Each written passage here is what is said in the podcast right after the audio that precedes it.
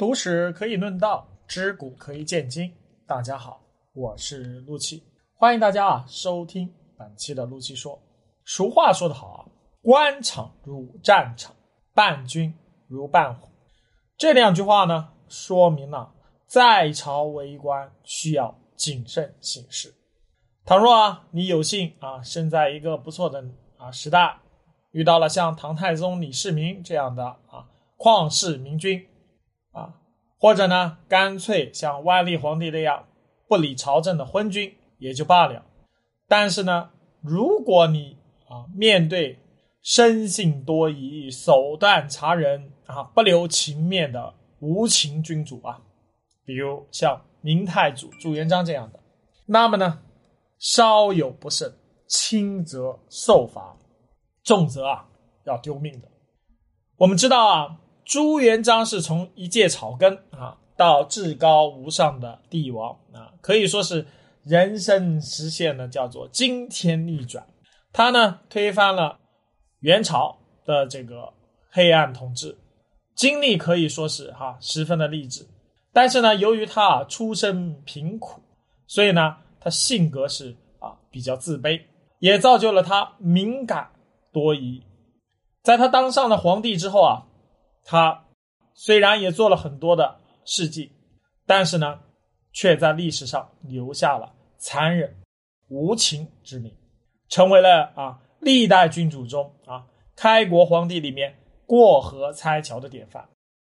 那么朱元璋啊，他之所以能够留下残忍，到底体现在哪些方面呢？主要是两个方面。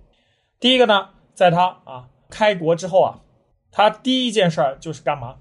不念旧情，把当年很多陪他一起打江山的有功之臣，几乎呢个个都找借口，要么贬谪，要么杀害。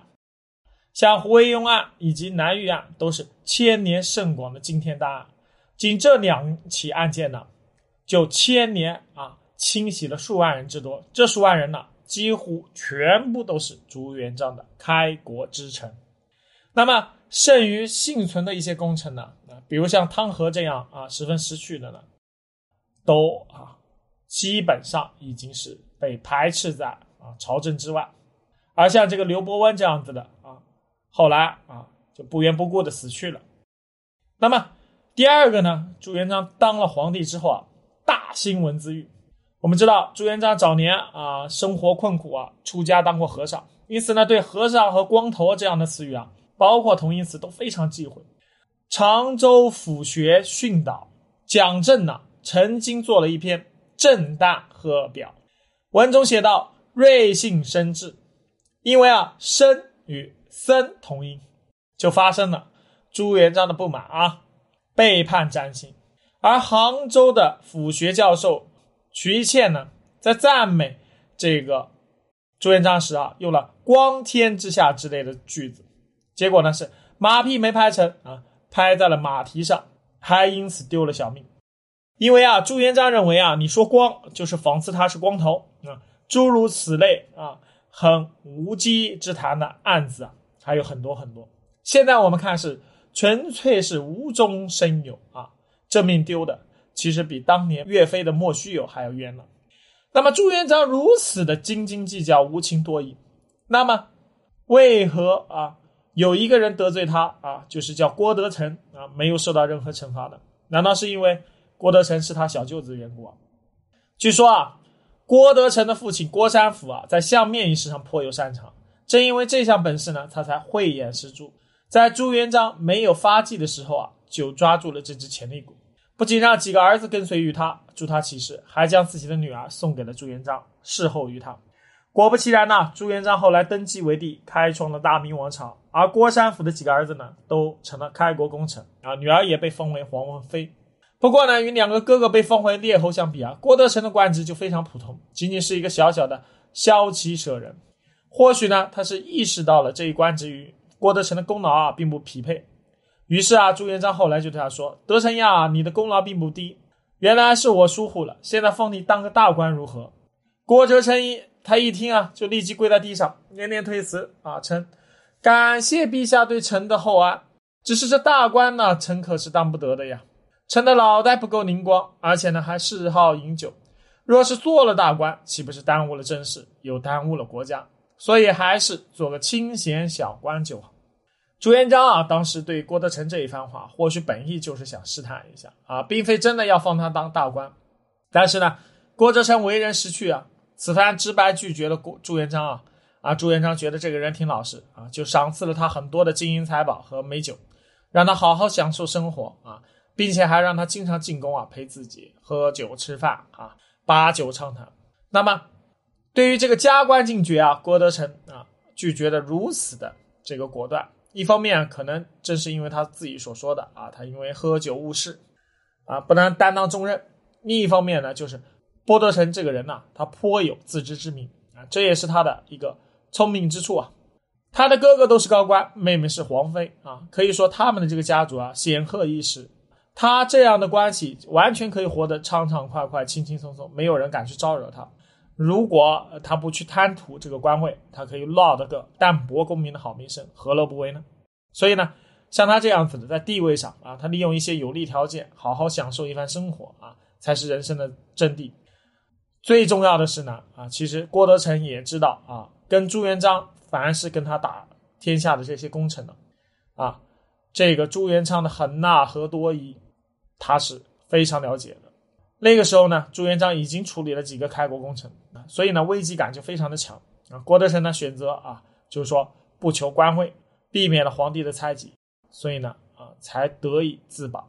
所以呢，这个啊，在这样的一种情况下啊，他才能安安稳稳的活下来。郭德成这个案子这件事儿呢，也体现出来，你看这个朱元璋的心思究竟有多缜密。所以呢。皇帝啊，跟你说啊，要封赏你，不一定真的是封赏你，有时候是试探你。你一不小心说错话，就把你给干掉了。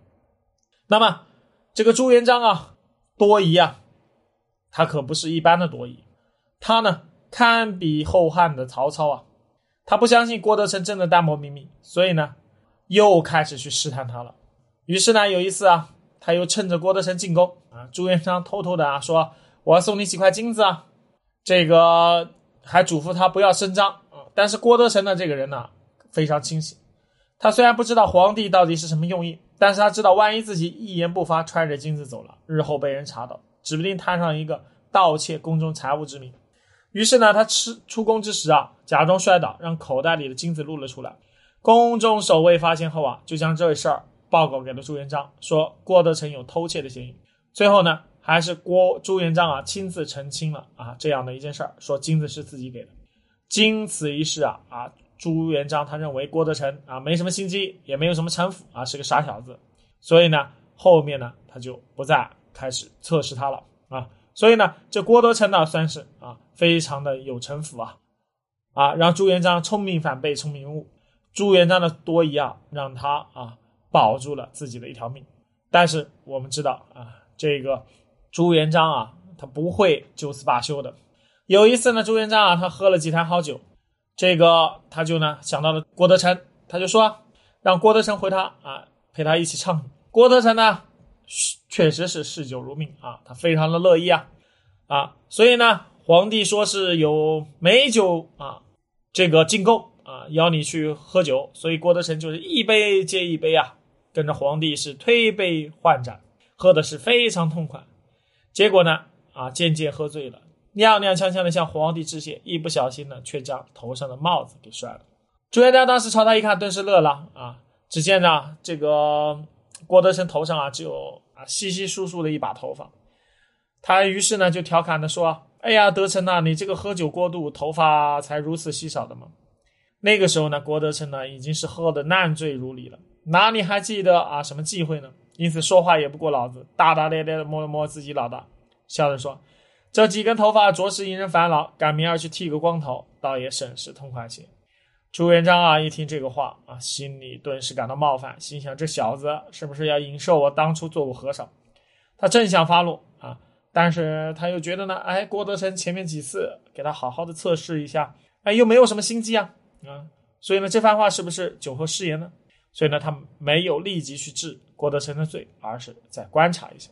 待到郭德成酒醒之后啊，想到酒醉之时说过的话，马上就明白过来了，非常的后怕，心中是懊悔不已啊。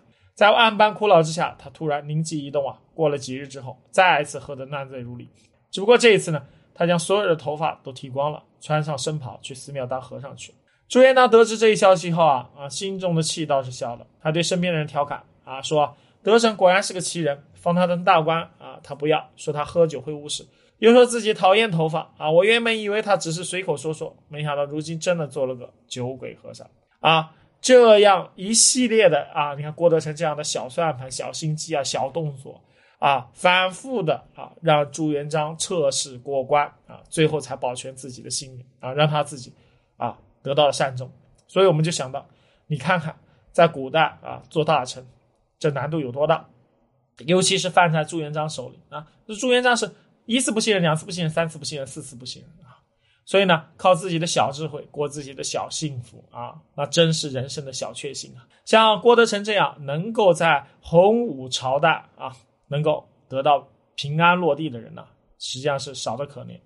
所以呢，他这个啊，借坡下驴啊，靠着最后一件事啊，假装出家当和尚，一语成谶啊，看似实际上是，如果不去跑开啊，皇帝在天天找他喝酒，他在食言，恐怕小命就不保。